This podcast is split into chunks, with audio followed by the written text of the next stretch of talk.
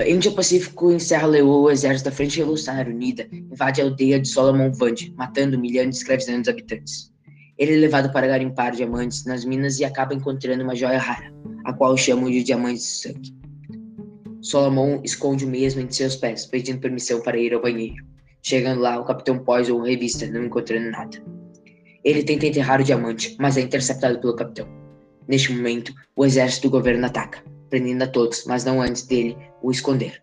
Na prisão, o capitão Poison ameaça, falando a todos que Solomon estava com o diamante. Após uma humilhação infernal, Archer pede seu companheiro de equipe para que solte Solomon e o ajude a encontrar Dane. Em um deck em uma praia, Dane Archer encontra Mad Bowie, uma jornalista, que depois o irá ajudar.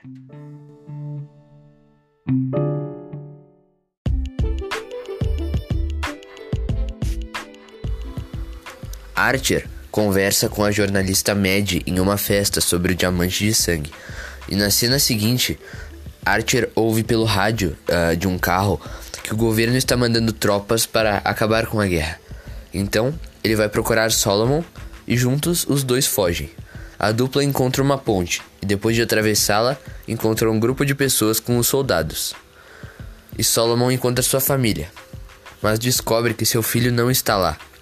Ele fica muito abalado com isso, mas Archer só quer saber da localização do diamante de sangue.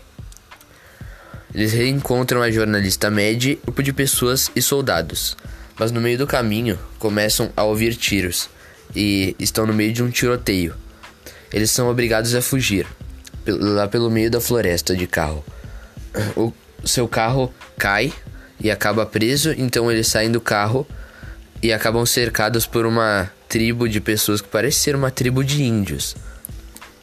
Mad consegue, consegue convencê-los a levar eles ao seu líder e Archer tem um diálogo com o líder deles.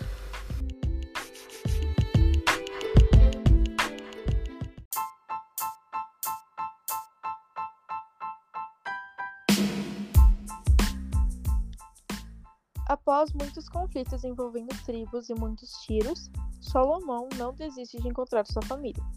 Fez acordos com Dane e conheceu muitas pessoas pelo caminho as quais ajudaram a alcançar seus objetivos. Pessoas que não se pode muito confiar cruzaram seu caminho também. E saber diferenciar as confiáveis e as não confiáveis não foi uma tarefa fácil.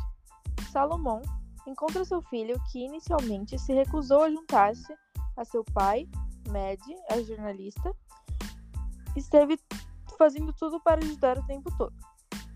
Após sobreviver a mais uma troca de tiros, Danny percebe que havia sido atingido. Já com o diamante nas mãos, entregou de volta a Salomão, quando percebeu que não iria mais se manter vivo. Salomão pegou o diamante, muito feliz, junto ao seu filho, no qual havia conseguido resgatar. Mad mandou um avião buscar o pai e o filho, e auxiliou Salomão a trocar seu diamante por dinheiro.